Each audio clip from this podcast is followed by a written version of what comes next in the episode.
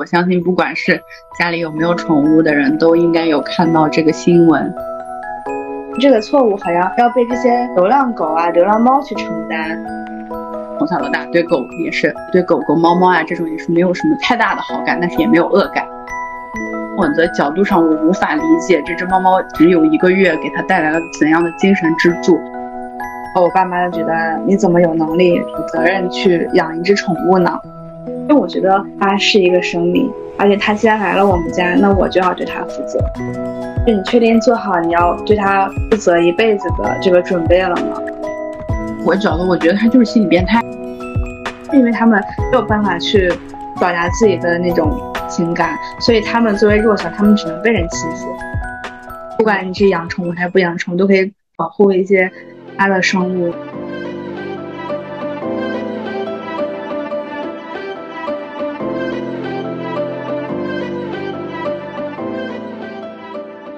Hello，大家好，欢迎回到我们的播客。我是 Yuki，我是拉拉，好久不见，也一周没有见了。嗯，这一周感觉发生了一个很大的事件。对，引起大家的广泛关注。我相信，不管是家里有没有宠物的人，都应该有看到这个新闻。对的，就是有那个女童被狗咬的事件嘛。然后我们看了之后都觉得非常的痛心。之前她有也有那个捐款水滴筹嘛，还有好多爱心人士也有捐款，但没想到事情会演变到今天这个地步。就因为有很多人在退款嘛，就觉得这个二百万很荒唐，因为他没有说第一时间去卖房卖车啊之类的。除此之外，还有因为这个事情引发的，呃，宠物被集中的抓捕啊，这些事件，包括现在引起的对立，已经深入到了，嗯，在投毒，在给狗粮啊、快递投毒这种事态，已经发展到了大家觉得有点荒唐的地步。那其实，就算作为一个没有宠物的人，也不怎么养过宠物的人，我其实内心也觉得有一点不不开心的。就作为你这种。一直在养宠物，家里面又有宠物的人，你是怎么想？一开始其实我我关注这个事件比较晚，就是我当时还不知道有这个咬人事件。嗯，我是从流浪狗被被捕杀这个时候开始关注这件事情的。我那个时候觉得很纳闷，怎么突然一下开始捕捉流浪狗了？我一开始以为只是部分地区的事件，就是可能部分地区的一些政策呀之类的。后来我才发现，哦，好像是因为。有了最开始的咬人事件，然后才演变发生到后面这些事情的。其实我作为养宠物的人，我也对这个小孩表示很同情。就是不管怎么样，你不拴绳，这肯定是一个主人的错误。嗯，但是后面就是不知道为什么，明明是一个人的错误，然后好像要变成了所有宠物的错误，所有动物的错误。就这个错误好像要被这些流浪狗啊、流浪猫去承担，我就很不能理解，就是为什么要。变成这个样子就觉得很荒唐。然后因为我是一直养宠物嘛，然后从小就是也很喜欢动物这样子。然后我记得我上周五看那个刷抖音的时候，就看见很多流浪狗被杀啊，或者是怎么的一些视频，就觉得非常痛心。我那天真的哭了一下，我觉得好难过，因为我本来对这种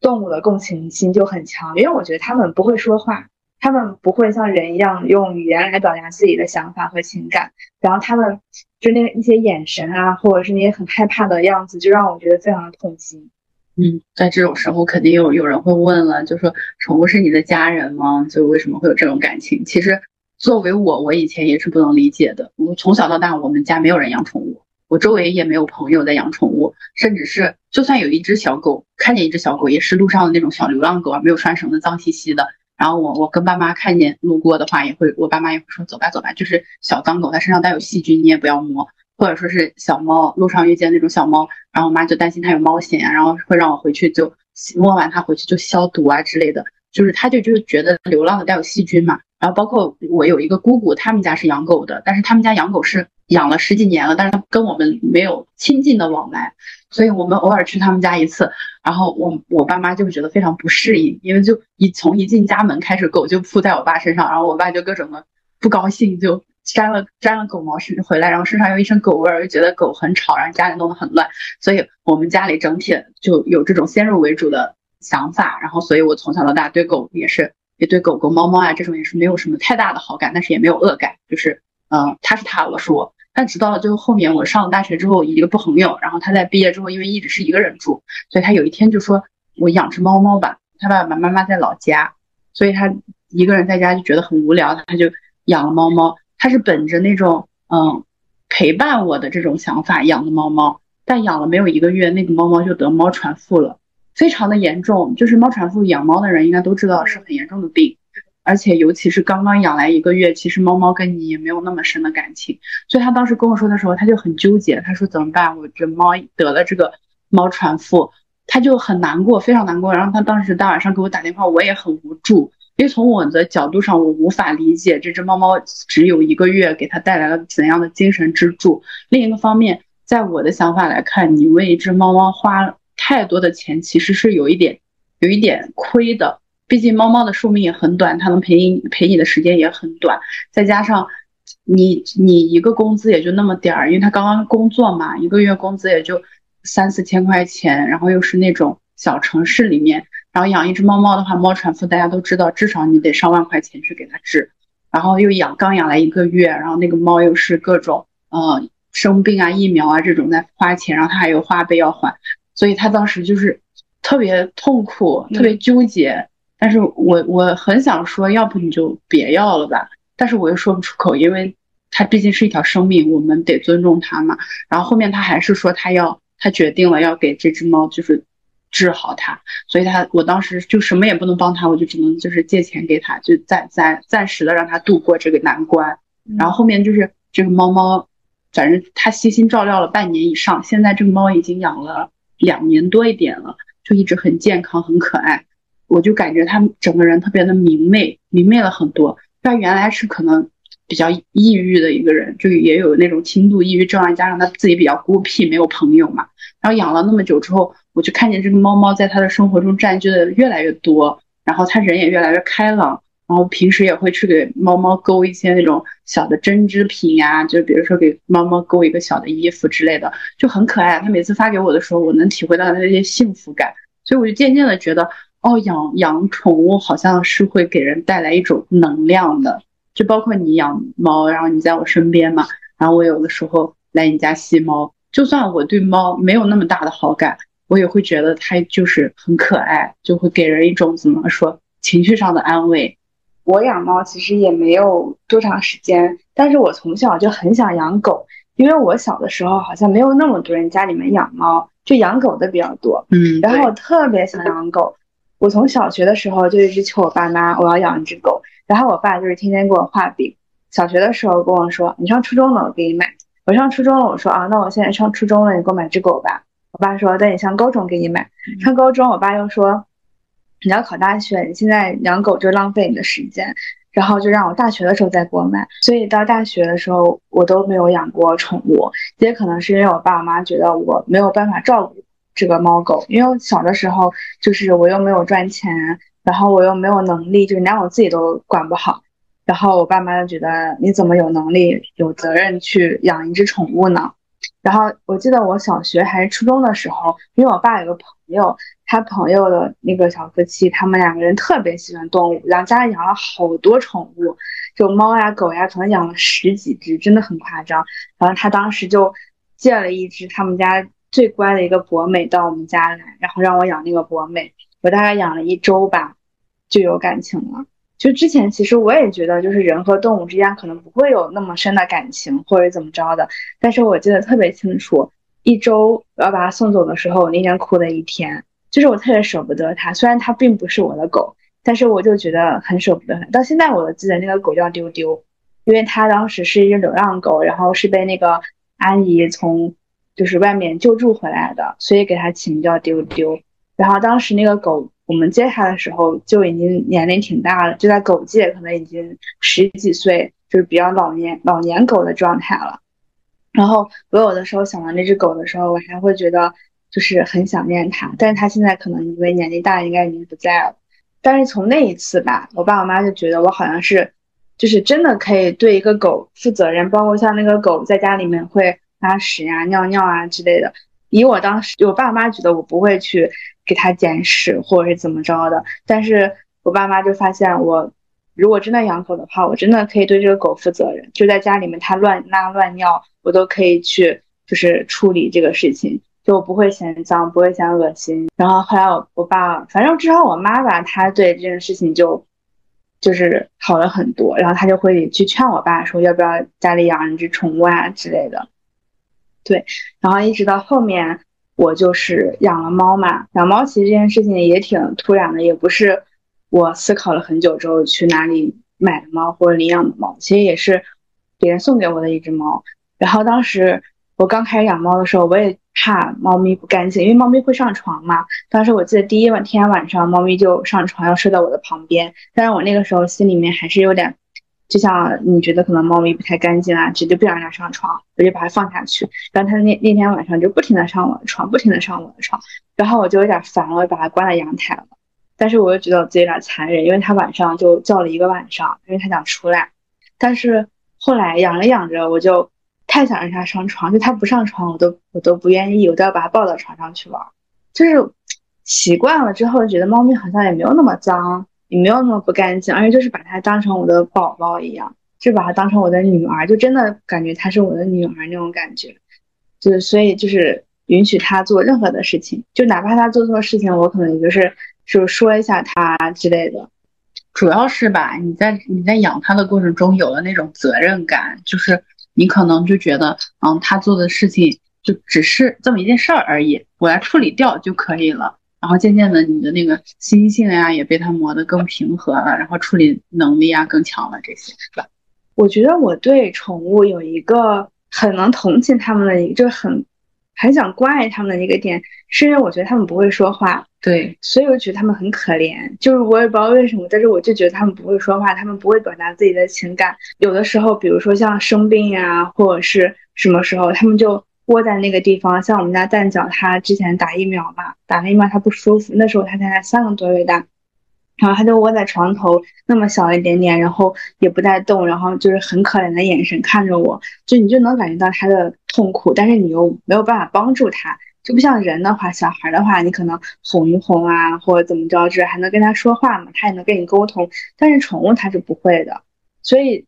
有了这个心态，我就更会。对他们有一些同理心，嗯，我理我能理解。对，所以说像朋友的猫得猫传腹啊这种情况，哪怕不是我的猫，当时因为你也跟我说过这件事情嘛，包括我的朋友他的猫咪也是从小小的时候就生了比较严重的病，然后我就会很心疼他们，因为猫咪本来就很小，就像一个小婴儿，你刚生出来没几天，然后得了很严重的病的时候，其实。你也会觉得很心痛，就对我来说是一样的，因为它是生命，它哪怕是花花草草呢，就像我前段时间不是养鱼嘛，嗯，我一开始的时候买这个鱼其实是给我们家蛋饺当宠物鱼玩的，因为我看很多人买那种什么猫咪电视机啊，然后我觉得很可爱，我就买了这个鱼给我们家蛋饺玩。我一开始想着鱼嘛，就是生命，可能本来就养不了几天，死了就死了，无所谓，也没有很贵。但是当我把它买回来。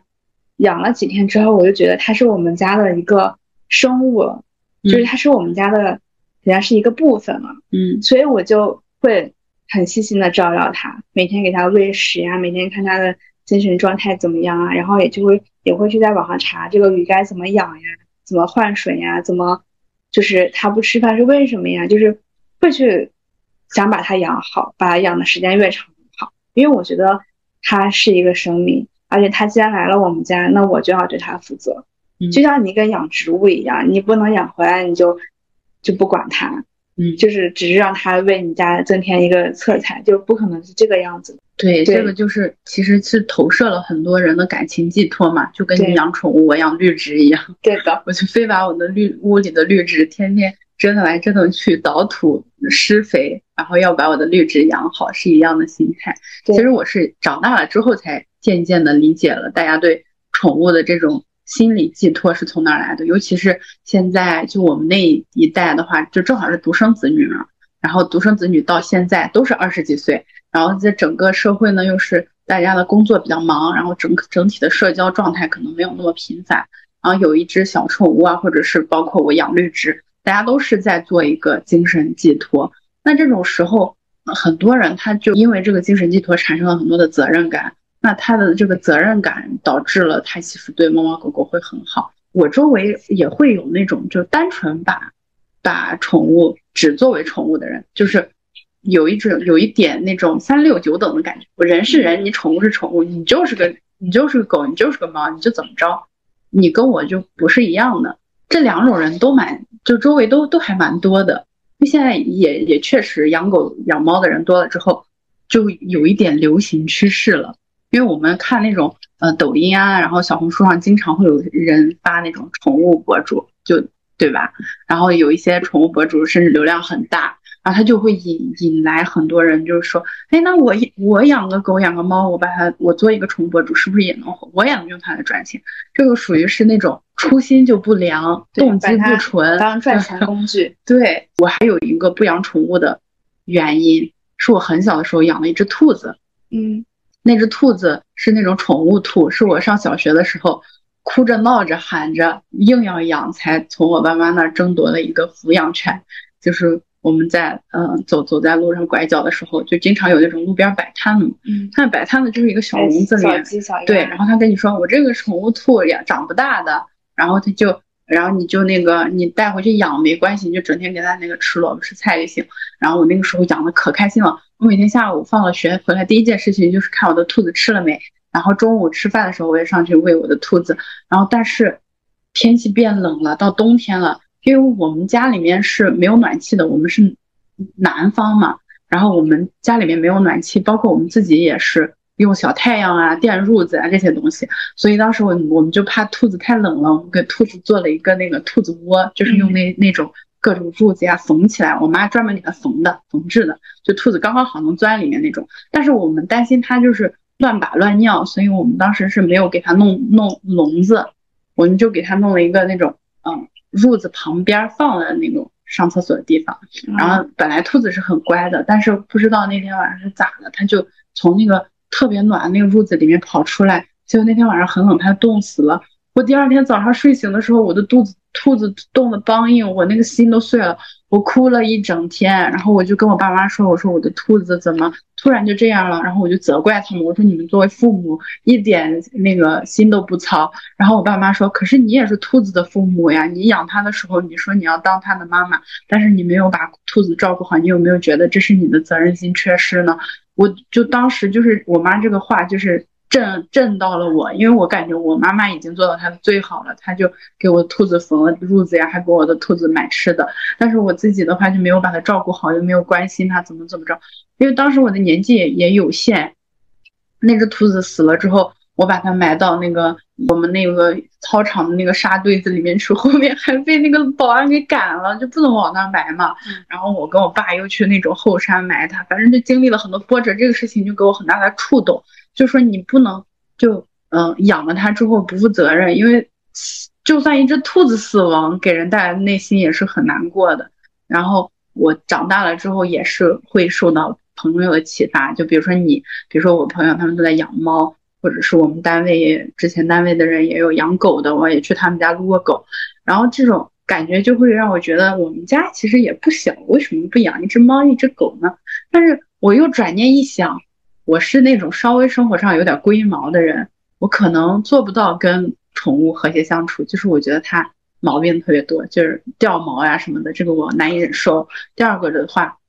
我对处理它们的那种排泄物，我还是有一点心理障碍的。所以我觉得我这样其实做不到对宠物去负责任。就对我自己来说，我如果从心理上都达不到、做不到，那我到时候对他们就不负责任呀。我如果半途弃养了怎么办呢？所以我考虑到这些情况，我就觉得那我还是不养比较好。就是你养宠物前，你一定要思考。有朋友周围朋友想养宠物，不管是养狗还是养猫，就是我一定会跟他讲说，你确实做好这个准备了吗？就是你确定做好你要对它。负责一辈子的这个准备了吗？然后另外一个就是你的经济条件，你是否就是达到了可以养它的那个水平？因为其实养个狗、养个猫说不费钱，其实真的挺费钱。猫粮一袋子，你就按普通的猫粮算吧，一袋子猫粮也三四百块钱呢。嗯。然后猫砂，你就算最便宜，猫砂也一包也十来块钱呗。嗯。你一周可能就花了一袋猫砂。或者是你稍微省点儿，你两周花一袋猫砂，但这个其实都是钱。就是如果你没有那个经济实力的话，你为什么要就是要养一个宠物呢？就你还是要把你自己先照顾好。因为之前我有一个，呃，认识一个男的，然后他当时就是想养猫，然后我那个时候以为他是真的喜欢猫，我就真的帮他联系了，嗯，可以送他一只猫的主人，就是因为当时我家里人家里养了很多只猫，然后，然后他有个猫生小孩了，然后这个。男的就问我说：“能不能帮我要一只？”然后我说：“我可以帮你要，因为他们也不要钱嘛。因为家里其实都是流浪猫生的孩子，然后也不是专门做繁育的，所以就是可以送人这样子。然后这个男的，因为他没有养过，所以他就经常问我一些问题，然后问我要买什么东西之类的。然后我就当时给他按最低的消费的情况，给他购物车加了一些最基本的猫粮啊、猫砂啊、猫砂盆啊这些东西，就其他乱七八糟的。”我什么都没有让他买，我就说你买这些就够了，至少对你现在来说是够了。嗯，什么玩具呀，然后什么梳子呀、猫草啊这些东西，你都可以后面再慢慢添置，因为这些东西也没有多少钱嘛。就最基本的猫砂、猫粮你总得买吧。然后他就说怎么这么贵，能不能给我再便宜一点？让他他当时跟我说的标准是多少钱来着？我忘了，反正特别低，让我在那个标准之内把这些东西给他买齐。他说不可能。我说你只是养一个生命，为什么就是想花那么少的钱？而且猫粮这种东西，我不是说推崇买越贵越好，但起码你猫粮这种吃的东西，你肯定要买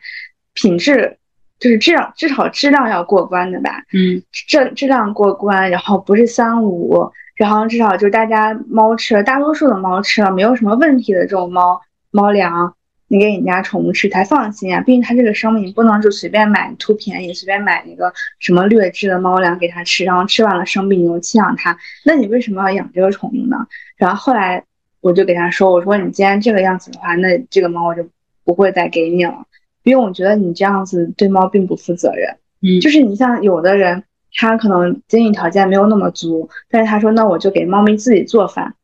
或给狗做狗粮，自自制狗粮、自制猫粮，这样就是他起码在想办法不让这个猫咪，至少不让这个猫咪生病，或者让它吃的好一点，就是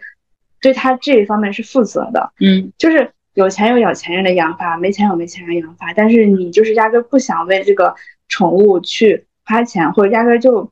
好像你养它就是为了图你自己好玩儿。嗯，但是你不想去为它付出其他东西，那我觉得你还是不用不要养这个宠物。因为你这样养是对它的不负责任。对的。然后还有一个点就是，虽然我也很支持领养代替购买，但是大家买，如果真的是买宠物的时候，真的就是建议周围的朋友去正规的猫舍去买。对。因为我周围也有朋友，就是可能觉得这个猫咪便宜啊，或者怎么着，然后就从一些无良的猫舍，然后买了宠物回来。就我觉得这样子，其实真的，这个猫舍首先对他们来说就不负对这个猫咪就不负责任。他们可能疫苗没有打全呀，或者是之前对猫吃的呀也都不好，或者整个猫舍的环境都不好，然后所以猫咪就很容易得猫传腹呀、猫癣呀这种毛病。特别是小猫，它本来就没有打疫苗，它没有打疫苗之后，它就很容易生病，就像小孩很容易生病一样，因为没有打疫苗。所以你可能你接它的时候觉得它很健康，一回家发现两天，它发现它生病了。然后你带它去，就是会花很多的钱，因为猫其实其实你正常养猫不会花销太多的钱，猫最花钱的就是生病。你像我前两天在我家蛋饺就拉肚子，其实也不是什么太大的原因，就是因为给它换了猫粮，它的那个肠胃比较敏感，因为猫咪的肠胃本身就很敏感，就很容易一换粮啊什么就很容易生病。我当时就是担有点担心它，我就带它去医院做了做了一些体检。就花了七百多块钱，就只是做了几个抽了一个血，画了验了一个便，就花了七百多块钱，就真的是很贵。所以说买猫的时候，买狗的时候，真的一定要去正规的店里去买，然后你一定要去看一下它这个店的环境怎么样呀，然后这个宠这个猫舍的这个老板对这些猫咪是不是真的很负责任呀之类的。我觉得这种都是就是鉴定这个猫这个猫舍是不是正规的一个。很好的方法，嗯，对，因为我堂哥他也是朋友推荐的那种猫舍，然后他去买了一只布偶，花了很大的价钱，你知道大家都知道布偶很贵嘛，然后花了很大的价钱买了一只一筒布偶，但是就是各种毛病，花了很多钱，然后最后那只布偶还去世了，然后他本来就是一个特别爱养猫的人，然后因为那只布偶就去世了，他很伤心，反正就一直走不出来，这样子就也还看着还挺难受的。对的，像有的时候我在路边路边就街上就有卖猫卖狗的，那猫才一个多月大，两个多月大，然后就拿出来卖，因为正规的猫舍，猫咪三个月之前是不会给你卖的，因为它三个月之前要先打好打好疫苗，然后做好一些检查之后才会卖给你。然后像那种一两个月的猫咪，我觉得就是大家看见真的不要买，因为这种猫咪带回去很容易生病。嗯，而且而且小猫一两个月的时候，真的是要在它的妈妈。周围去学习一些猫咪，比如说猫砂用猫砂盆呀，或者吃饭呀各方面的习惯，它要跟它妈妈学好了之后，你再把它接回来，其实是最好的。其实我们现在说到说了这么多，都说的是都提到了一个责任感的问题。再回到我们说的那个新闻，其实从我个人的角度来讲的话，它也是一个责任感的问题。但演变到现在，现在这个事情被上升的太大了。就是都不是我们大家所希望的，对的，因为养狗不拴绳这个事情，我真的很不喜欢。虽然说我很喜欢狗，但是我真的不能接受，就是你养狗不拴绳。特别那个狗是罗威纳，它是个烈性犬。本来这种烈性犬，烈性犬大家都知道，就是它正它温顺的时候真的很温顺，但如果它一旦遇到了什么事情的话，你不知道它会变成什么样子。嗯，哪怕是。很温顺的一些别的品种的狗，它在被激怒的时候，也有可能就是你控制不住它。像最近我不是也在遛狗嘛，然后在我们小区遛狗，就也见到了一些主人不拴狗绳的，我就就很想说。就是你为什么不拴狗绳？哪怕最再小的狗，拴狗绳这个事情，一个是对行人负责，一个也是对狗狗负责。因为像小区里面一些小草坪里面，经常可能会喷药呀，或者怎么样。像狗狗，它就很喜欢往草丛里面钻嘛，就万一它跑进去了，然后吃了什么不该吃的东西，它中毒了或者怎么着，这也是对狗的不负责任。嗯，然后包括像你的狗，可能你没有管它，它突然跑丢了，你没有拴绳跑丢了，或者是。你的小狗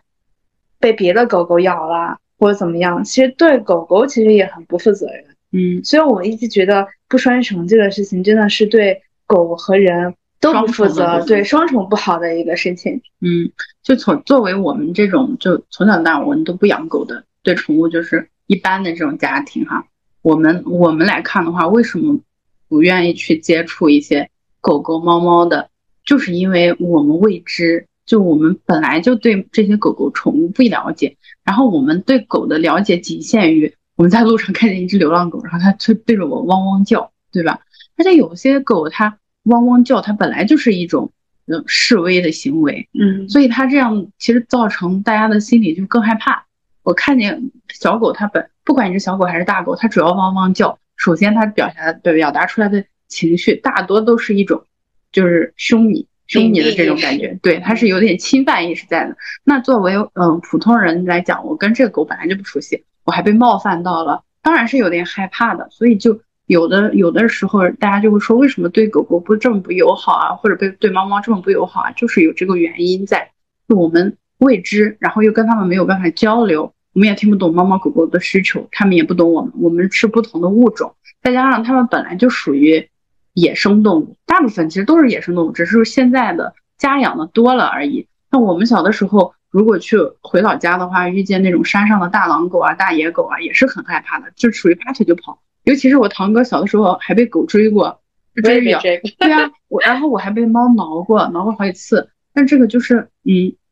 确确实实会发生这种事情，然后让大家对宠物之间比较忌惮。那这个是不可避免的。就我们对于这种宠物，嗯，可能远观而不可亵玩焉，就是这个这种这种想心理嘛。然后如果说这个主人再去做一些不负责的行为呀，不拴绳啊，或者说是任着他们胡跑呀这种的，那对于嗯路人来讲，确实是很吓人。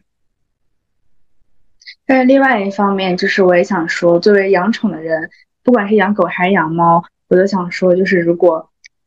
路上行人碰见了一个狗和猫，但觉得它很可爱，但是就是你一定要先问一下这个主人，这个狗狗可以摸吗？嗯，或者这个猫我可以摸吗？因为有的主人他其实心里是不希望别的人去摸他的猫猫狗的。像狗狗的话，有的主人也会怕说啊，那你万一摸一下我的狗，万一对你凶一下，然后有什么事情的话，那这个事情谁来负责？是的，对，因为对于狗来，对于主人来说会有这个想法。另外一方面就是你不知道这个狗的猫的品性是什么样的时候，你最好先问一下主人，因为我主人是最了解它的对，因为因为像有的时候我出门，因为我真的很喜欢猫和狗，像但是像我出门，流浪狗和流浪猫，我都会先远远的先看一看它，就蹲下来看一看它，让它觉得我对它没有敌意，然后我觉得它好像也不会对我生气，然后我才会过去摸它。嗯。然后我在路上遇到了别的行人去摸猫和狗呀，我都会先跟他打个招呼，先远远的打个招呼，让我看看他对我是一个什么态度。嗯然后主人主人他的主人如果很友好的话，然后我就可能还会去摸他的猫和狗。但是如果就是这个主人也是那种就是很冷淡，然后并且把他的狗和猫往后拽的话，就是并不想让我跟他的狗产生一些互动的话，那我一定不会去动他的东西。就是我觉得，就不管是养宠养宠物的人，还是不养宠物的人，都要，不管是对对方还是对对方的宠物，都要相互尊重一些。是的，就是不要想着啊，这我觉得你可爱，我摸你一下，或者是觉得觉得我的狗猫无所谓啊，然后我就把它放开，就是就大家这个和谐社会是需要大家 互相尊重的，对，就是我这现在这样的事态，大家都非常的咋说，很无力。对，因为这种对立的对立的情况，其实对于养宠的和不养宠的人，其实大家都挺沉默的。嗯特别是现在对于养宠物的人，我觉得最担心的一点就是狗粮、猫粮投毒事件。是的，因为还好我前段时间把猫粮都买了，而且我那天我昨天的时候专门检查了一下我一直买的猫粮的袋子上有没有针眼，因为有的商家说的是啊、排气孔之类的，然后我专门去看了一下我买的这些猫粮上面没有任何一个洞，所以我就在想，如果后面再买如果有洞的话，那一定是做了手脚。嗯然后我就觉得就是很不安心，你知道吗？因为我跟我最近周围的朋友啊或者家里人都聊这件事情，因为我周围基本上大家都在养宠物，大家都很不安。就哪怕我朋友他去去店里面买猫粮、狗粮，都要检查一下，就是怕有什么事情。嗯，就我觉得其实养宠物的人一直都挺心累、挺不容易的，特别是像猫粮啊之类的，因为这种东西人不吃嘛，像人吃了一有反应还能去医院，但是你给宠物吃，你不知道就会有什么问题发生，所以大家其实都挺谨慎的。像我买猫粮也一直都是在官方店买，然后包括在官方店买，我还会去看一下大家的评论，然后看这个猫粮会不会有假猫粮啊之类的。然后包括前段时间美国，嗯、什么事情来着我忘了，然后反正就是说会对一些猫粮的品牌有影响。然后我就在想，要不要再换别的猫粮？因为就是猫粮不能随便那个换嘛。什么害州那个对对对泄露事件，对对对，那个什么东西泄露事件，反正反正就是会对一些美国和加拿大那边的猫粮可能会有一些问题。然后我当时就又跟我朋友在说这怎么办，又要换别的猫粮，就是每天大家在就感觉在为我们的毛孩子们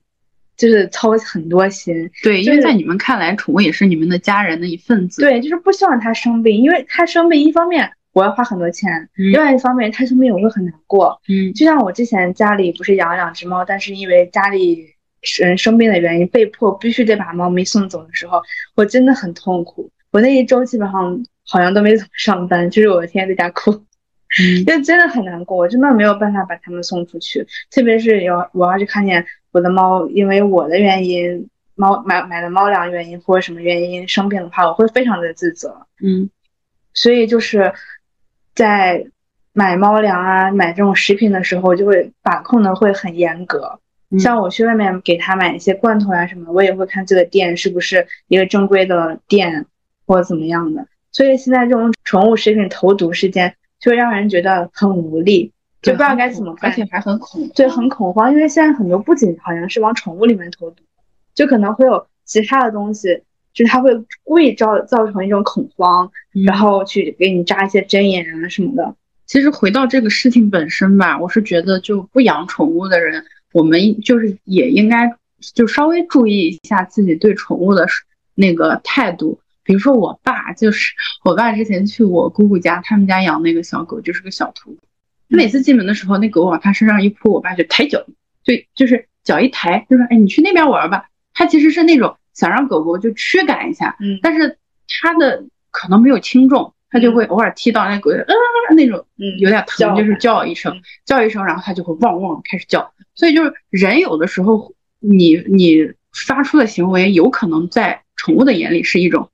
攻击行为，所以它才会造成一种应激。就是从从我们这样来看的话，就会觉得有些事情我们在最先开始的时候，比如说你比较怕狗，比较怕猫，你就稍微离远一点，或者看见那种没有拴绳的猫狗的话，我们就先绕个方向走。但是，呃，万一遇见了这种恶性事件，也是没有办法避免的。那我就是希望不要被无心的人去利用了。现在有很多人借着这个事情来做一些很很可怕的事情，对，比如说，就比如说现在这个投毒吧，它它本身它是为了人吗？它不是，它只是一种就是虐猫的心理，或者说是肆就行为，它这个行为心理是变态的，行行为是残暴的，人是极端恶劣的，所以就是真希望把它给一把子抓了，但是也没办法，就对，嗯。然后我真的很希望就是能严查这些人到底是从哪里来的，这些人就不管是商家呀，还是物流啊，还是养宠的人不养宠的人，就是因为我觉得这种人他迟早会造成另外一种恐慌。就我觉得这种人他可能并不只是为了宠猫或狗，他可能就是一种很坏的一些人。他们从我角度，我觉得他就是心理变态，就是那种但是但是欺负弱小的对，但但是他又不敢去对人怎么样，所以他只能对宠物猫狗进行这种事情，也是，所以这也是为什么我很心疼这些猫狗的原因，就是因为他们他们没有办法去表达自己的那种说话那种情感，所以他们作为弱小，他们只能被人欺负，嗯所以这也是我就是我很同情他们的原因嘛。对。然后从我们的自己的角度出发，无论是你养宠物还是不养宠物，我们都希望能有一个人人和宠物的和谐的和谐共处的一种情况吧。然后这里就是，因为我们也没有办法去要求别人怎么样，所以就只能是从我们自己能做到尊重别人、尊重自己。就从我一个不养宠物的人的角度，就是也尊重人家养宠物的人，然后去至少表现出一种一种嗯稍微平和一点的心态，对针对人家养宠物的行为啊，然后养宠物的爱好啊，甚至对人家的宠物，我如果不喜欢，我远远的走开。对，然后作为养宠物的人，我觉得也要尊重一些不养宠物的人，特别是见到一些小孩儿，你要是你想能躲就躲。我前几天前几天遛狗，我就属于见到人我就走。嗯虽然我养的狗很小，就是很小的狗，然后也在我养宠物的人眼里，它不会对别人造成什么伤害，但是我基本上也是能躲就躲。嗯然后宠物的排泄物呀，你能就自己一定要处理掉，因为对我养宠物的人，我在路上看见一些东西，我会觉得很恶心。然后在电梯里面也尽量把狗抱着，或者不要让狗在电梯里面乱乱尿呀，或者怎么样的。就是每个人都做好自己能做的事情，力所能及的事情，我觉得就就可以了。嗯就是不要去想着去伤害别人或者怎么样的。嗯，就因为就是提高大家自己的责任感吧。对这个是最重要的。对因为在别的地方上，我们目前还无能为力，所以就只能是呼吁大家在自己身上就是多多有责任感。有宠物的人也加强自己的责任感。是的，嗯你对自己负责，也是对自己的宠物负责。嗯，对。然后我们今天的节目就到这里了，对今天的这个内容稍微些的有一些沉重，对。但是我们还是想站出来说一下这一期，嗯，就是因为这是我们从心底里想，嗯，说的一些感受吧。嗯，对的，特别是对养宠物的人，确实最近心很痛，是的也，想出来呼吁一下大家，嗯，就是可以保护更多的生灵。是的不管你是养宠物还是不养宠物，都可以多保护一些其他的生物，这样子。嗯，那我们这一期就到这里了，拜拜。拜拜。